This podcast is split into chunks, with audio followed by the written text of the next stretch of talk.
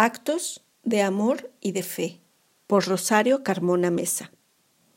Primera parte, Actos de Amor. Capítulo 2. Si vivir no puedo. Ojalá hubiera sido una experta en eso de la vida. Nada me habría hecho más feliz que dejarme el alma en todo. Pero siendo honesta, y he decidido serlo totalmente, Muchas veces me ganaba el miedo, la preocupación, me perdía en los cálculos, en las palabras, en pretender corregir y corregirme, en querer ser perfecta y sobre todo en tratar de mostrar una mirada que con muchos no encajaba. Hoy ya nada de eso importa, se quedaron vacías las palmas. Hoy, si acaso, me he llevado la humildad de quien no espera el efecto del perdón y la libertad que da el no quedarme a deber nada.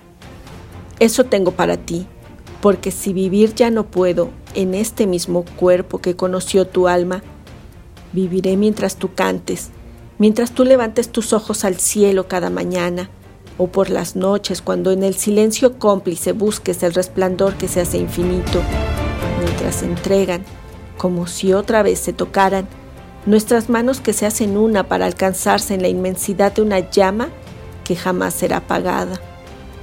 Así es la muerte y así es la vida. Ninguna se siente si solo se pasa. Ninguna empieza cuando la otra no acaba. Así vamos juntos.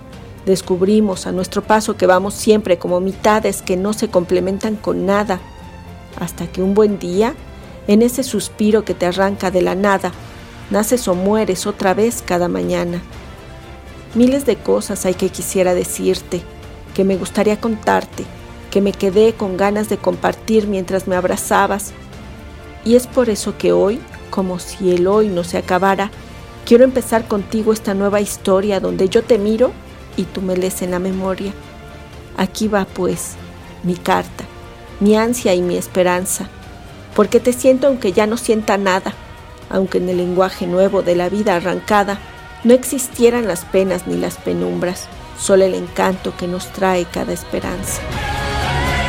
Yo soy Rosario Carmona y esto es Actos de Amor y de Fe. Gracias a Juan Ortega por la producción, por hacer que la magia suceda y gracias a ti por acompañarme en esta aventura.